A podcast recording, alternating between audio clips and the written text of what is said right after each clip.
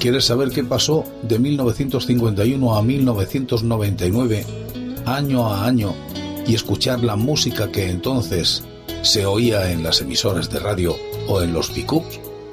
Vente conmigo. Te invito a que lo hagas en este espacio que he dado en denominar el agujero de la oreja.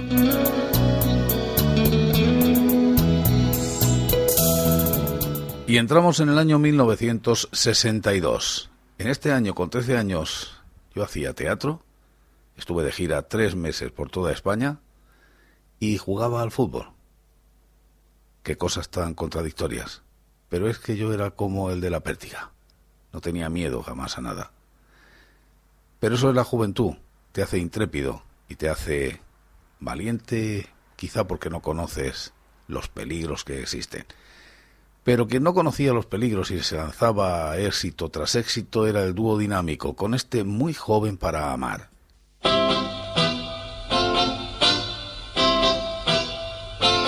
Yo soy muy joven para amar,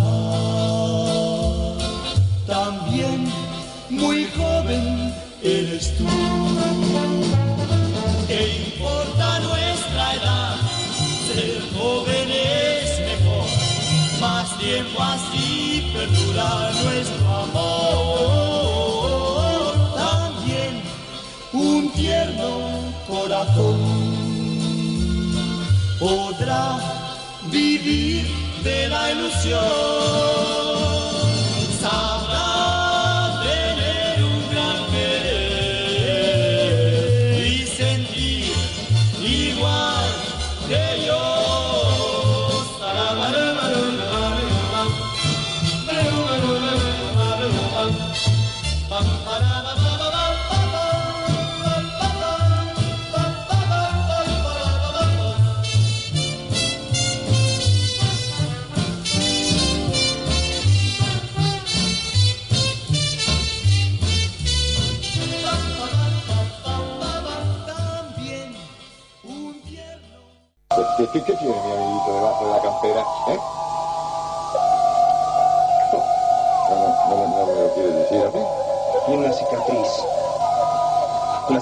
Larga y fina como de una operación.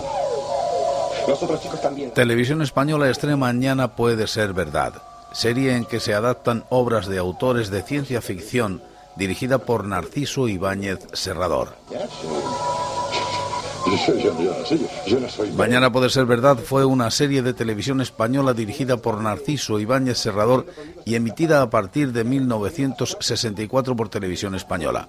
La serie fue creada en 1961 por Narciso Ibáñez Serrador en colaboración con su padre Narciso Ibáñez Menta y comenzó su emisión por Canal 7 de Argentina en agosto de 1962 con el episodio El hombre que perdió su risa. Los episodios fueron dirigidos alternativamente entre padre e hijo, de manera que cuando actuaba uno, dirigía el otro. En cambio, ¿qué pensaba que podía darle yo? Se trataba de un ciclo que abordaba la ciencia ficción tan en boga por aquel entonces en Estados Unidos y Europa y adaptaba relatos de autores maestros del género como Ray Bradbury, Haim Halain, Man Ruben entre los extranjeros y Agustín Cucciani y Dalmiro Sainz entre los argentinos. Uno de los episodios más célebres fue Los Bulbos, que llegó a rodar hasta en tres ocasiones y que en esta primera ocasión protagonizaba el propio Chicho, siendo su padre el encargado de protagonizarlo en la versión española y la posterior entrega argentina de los años 70. De feo sabor, arriba ese corazón y adentro el purgante. Un año después, cuando Chicho viajó a España con intención de trabajar en televisión española, llevó consigo uno de los capítulos rodados en Argentina para dicha serie, muy probablemente el perteneciente a los bulbos, para mostrarlo a los directivos de la cadena, lo que le permitió comenzar a trabajar en televisión primero, dirigiendo algunos programas de Estudio 3 y la historia de San Michel, y más tarde adaptando la serie argentina en España contando con la interpretación de su padre en muchos de los episodios. No. No voy a ponerle ninguna inyección. La serie comenzaba con una apertura que mostraba unas burbujas en ebullición, seguido de un rayo que formaba las letras del título y se emitieron alrededor de 15 episodios entre 1962 y 1965, de los cuales actualmente solo se conserva el programa titulado NN23. Quiero verlo. Quiero verlo en pantalla de rayos X.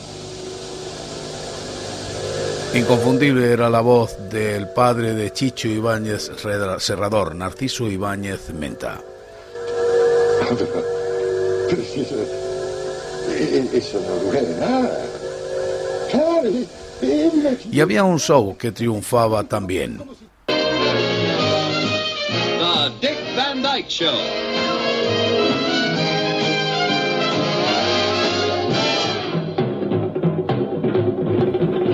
El show de Dick Van Dyke acapara la entrega de los Emmys.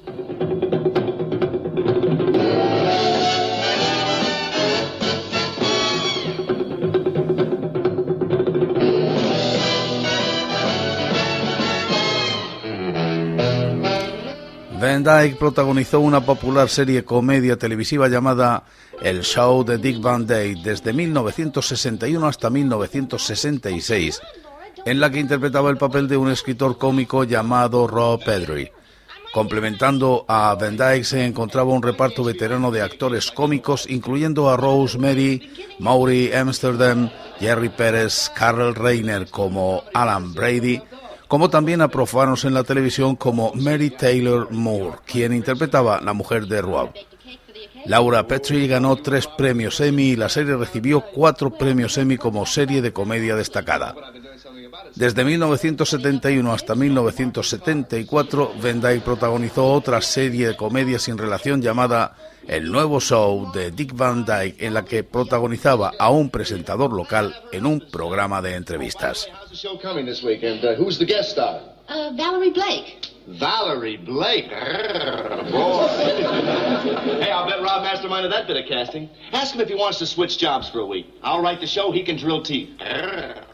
Y nos vamos al cine.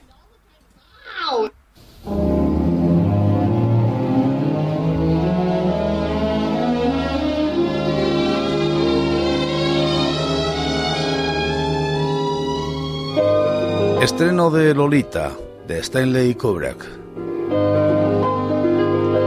Lolita es una película dirigida por Stanley Kubrick en 1962, protagonizada por Sue Lyon y James Mason. Está basada en la novela del mismo título de Vladimir Nabokov, que también escribió el guion. Obtuvo una nominación a un Oscar al mejor guion adaptado. Vladimir Nabokov, autor de la novela, fue quien hizo el guion para la película y en un inicio Nabokov le entregó al director Stanley Kubrick un guion que equivalía a unas nueve horas de película. Kubrick afirmó que a pesar de su extensión era uno de los mejores guiones que había leído. En la novela original Lolita tiene 12 años, sin embargo por la censura de la época en la película el personaje tiene 14, aunque la actriz que interpretó el papel, Sue Lyon, contaba 16 cuando se rodó. En 1997 se rodó otra versión de la película dirigida por Adrian Lyne, donde trabajaban entre otros Jeremy Irons y Melanie Griffith.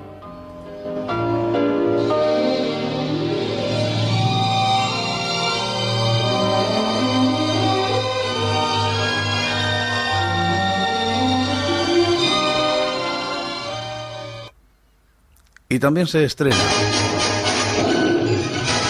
La Conquista del Oeste, Oscar a la mejor película, posteriormente en 1963.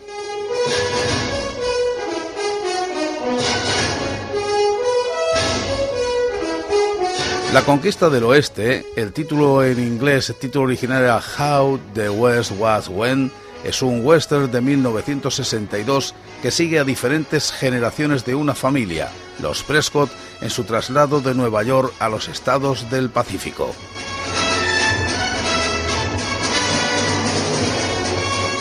El film fue escrito por John Gay y James R. Webb y la película fue dirigida por cuatro directores, John Ford, Henry Hathaway, Joel Marshall y Richard Thorpe.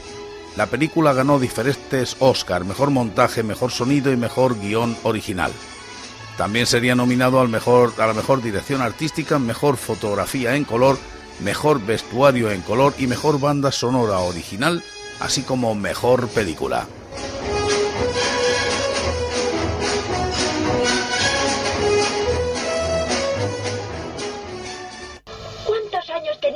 Te regalaron tu primera escopeta, Atticus?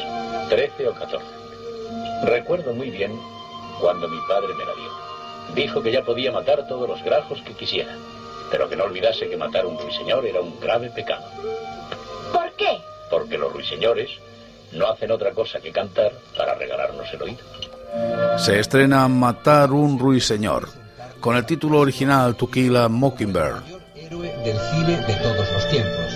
Su hazaña defender la Bajo la dirección de Robert Mulligan, con un reparto que comprendía a Gregory Peck, Mary Barham, Brooks Peter, Philip Alfer, John Magna, Frank Overton, Rosemary Murphy y Robert Duvall, contaba la adaptación de la novela homónima de Harper Lee, Atticus Finch. Gregory Peck era un abogado sureño que defiende a un hombre negro acusado de violación. En una ciudad del sur de los Estados Unidos, en la época de la Gran Depresión, una mujer blanca acusa de violación a un hombre negro. más recovecos de lo que parece. Aunque la inocencia del hombre resulta evidente, el resultado del juicio es tan previsible que ningún abogado aceptaría el caso, excepto Atticus Finch, el ciudadano más respetable de la ciudad. Su compasiva y valiente defensa le cuesta muchas amistades, pero le otorga el respeto y la admiración de sus dos hijos, huérfanos de madre. ¿Está ahí dentro el negro, señor Finch? Aquí está. ¿Quiere apartarse de esa puerta, señor Finch? Creo que sería mejor que os volvierais a vuestras casas. Escucharemos mentiras y descubriremos verdades porque a fin de cuentas matar un ruiseñor contiene muchas cosas.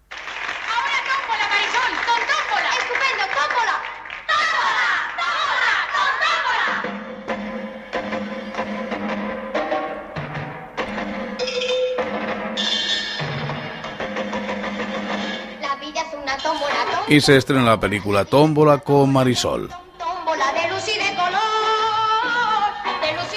tómbola en España o Los enredos de Marisol en Hispanoamérica es una película española de 1962 dirigido por Luis Lucia y protagonizada por Marisol.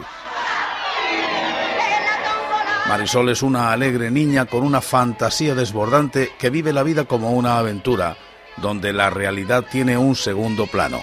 Esa línea que define la fantasía de la realidad es invisible para Marisol.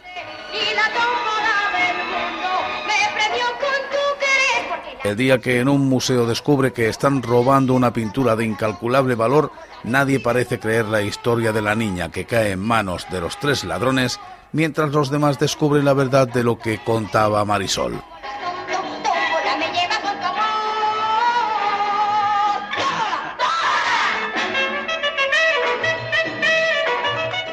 ¿Y qué os parece si despedimos este agujero de la oreja de esta noche, esta primera entrega del año 1962, con Bobby Darin y Multiplication?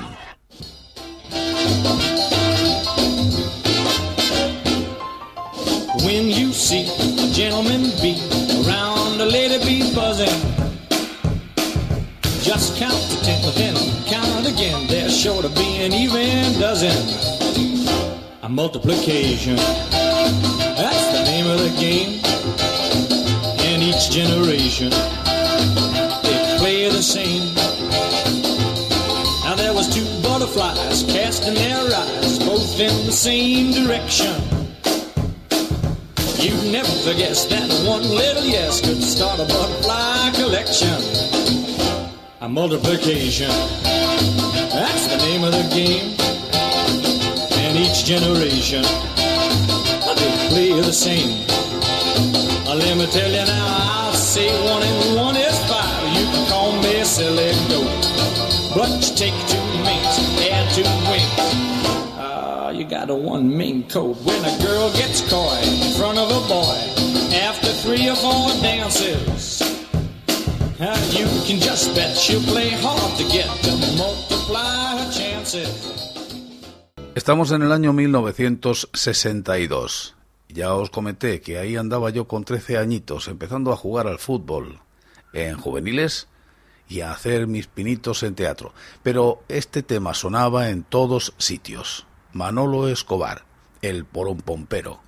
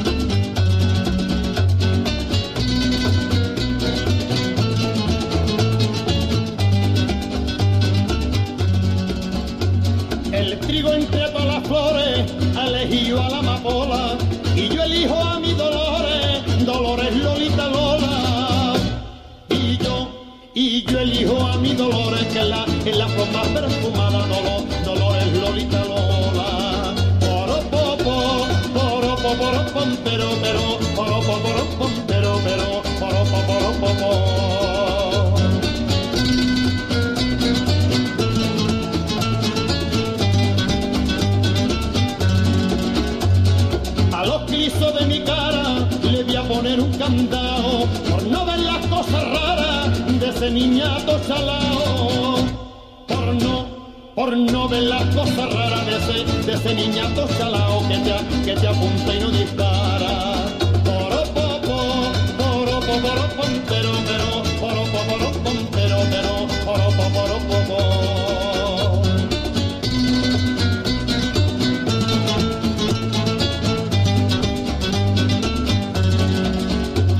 El cateto de tu hermano, que no me venga llevo sangre de reyes. Que pa- Y se estrena la película Canción de Juventud, el film que lanzó a Rocío Durcal. El corazón del mundo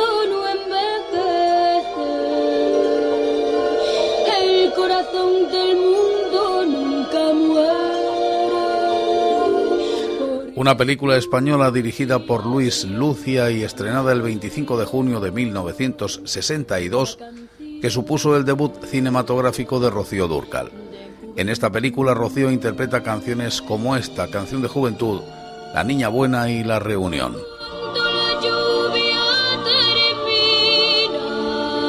En una localidad costera de Cataluña están situados muy próximos entre sí un colegio de chicas, regentado por dos monjas de talante liberal, Margot Cotens y María Fernanda Docón, y un colegio de chicos dirigido con mano férrea por don César Julio San Juan.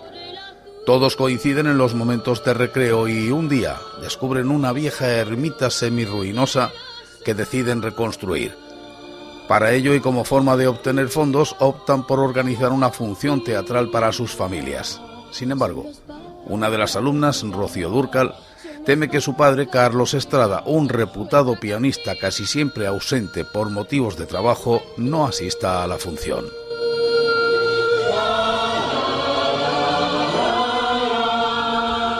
Una de las curiosidades de esta película es que aparece Concha Cuetos, que luego haría farmacia de guardia como Lourdes Cano, haga en esta película precisamente su primer papel.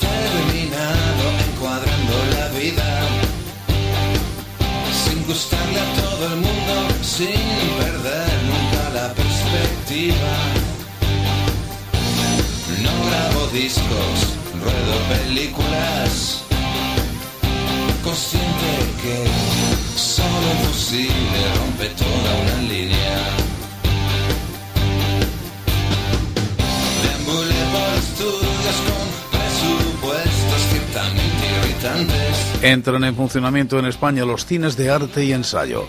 Grandes producciones y efectos especiales. Convertido en actor de un solo personaje. Que con el tiempo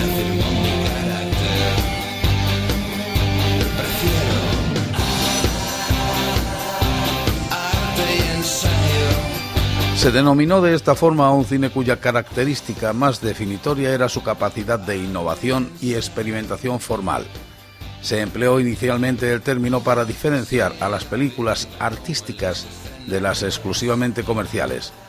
aunque no existió nunca como movimiento o tendencia, se pudo consolidar en cierto momento cuando algunas películas se proyectaban casi exclusivamente en determinados cines llamados de arte y ensayo que circulaban en dicha red de distribución.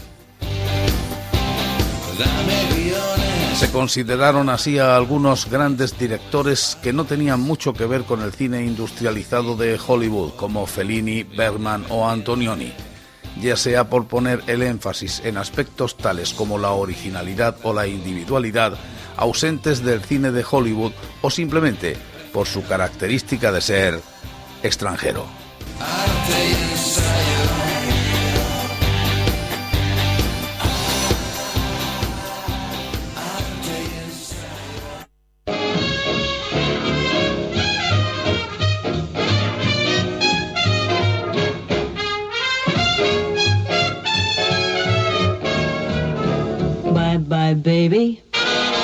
Y en este año de 1962 muere Marilyn Monroe. Nacida en Los Ángeles, en California, en Estados Unidos un 1 de junio de 1926 y fallecida el 5 de agosto de 1962, también en Los Ángeles.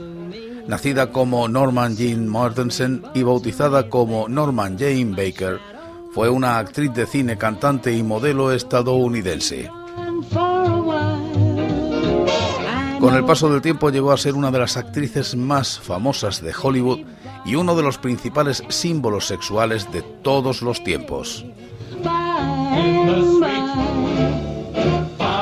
Comenzó su carrera como modelo fotográfica y a partir de 1946 comenzó a interpretar pequeños papeles en películas de bajo presupuesto.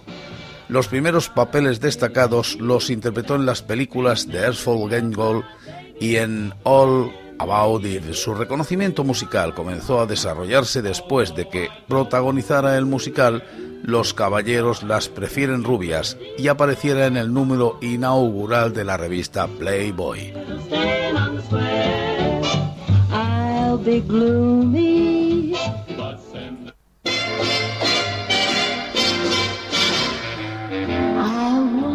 Interpretó el papel principal en las comedias como Casarse con un millonario, The Seven Years Chief Bus Stop, y gracias al éxito taquillero de estas películas, desde entonces comenzó a ser considerada como una de las actrices más rentables de la industria cinematográfica.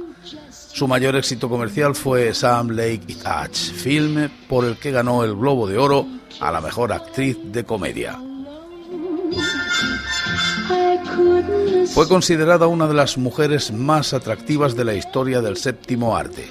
Estuvo casada con el jugador de béisbol Joey DiMaggio en 1954 y luego con el dramaturgo Arthur Miller entre 1956 y 1962. Monroe falleció el 5 de agosto de 1962 a causa de una sobredosis de barbitúricos en circunstancias nunca esclarecidas. La primera hipótesis que barajó la justicia estadounidense fue la de suicidio, pero esta nunca pudo ser corroborada. El American Film Institute la considera entre las 10 mejores estrellas femeninas de todos los tiempos.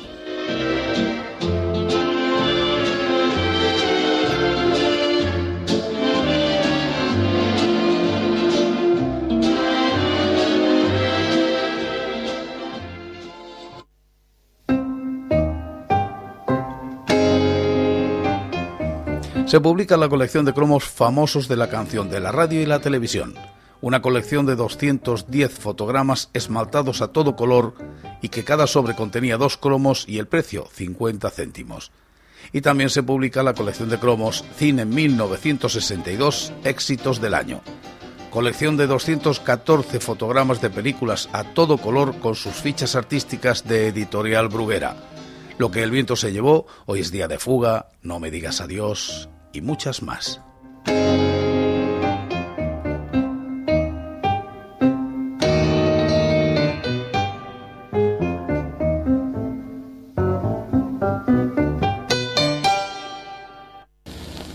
lindo felpudo, Miguelito. ¿Qué dice ahí? Según mi mamá, ahí dice bienvenidos, pero yo lo odio. ¿Lo odias? ¿Por qué? vos, Miguelito? Los patines. Aquí están caminando sin patines y ensuciando el piso. Claro, total, la que se sacrifica todo el santo día encerando soy yo, la estúpida. Lo odio porque es el felpudo más hipócrita del mundo. No jueguen en el comedor, ¿eh? Kino crea Mafalda. Después no me dejen los juguetes Mafalda es el nombre de una tira de prensa argentina desarrollada por el historietista Quino entre 1964 y hasta 1973, protagonizada por la niña homónima, espejo de la clase media latinoamericana y de la juventud progresista, que se muestra preocupada por la humanidad y la paz mundial y se revela contra el mundo legado por sus mayores. Mafalda es muy popular en Latinoamérica en general, España, Italia, Grecia y Francia. Ha sido traducida a más de 30 idiomas. Humberto Eco, quien ha escrito la introducción a la traducción italiana de Mafalda, ha dicho amarla muchísimo y considera que es muy importante leer Mafalda para entender la Argentina. Sin embargo, las inquietudes que plasman ella y sus amigos en la historieta son de índole universal. Y más cosas que pasaron en 1962.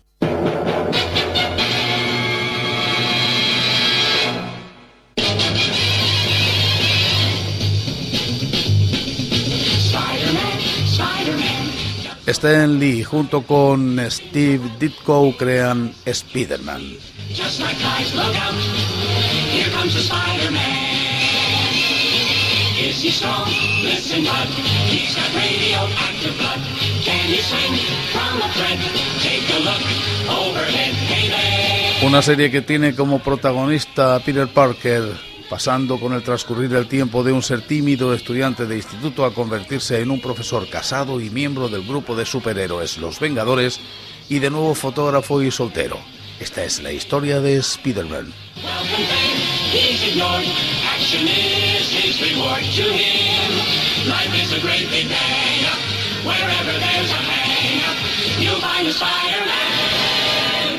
Y Miguel Ríos triunfaba con este El Twist.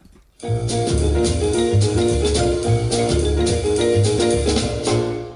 en sueños, chocando el. Como en sueños, yo bailo el twist. Ando con me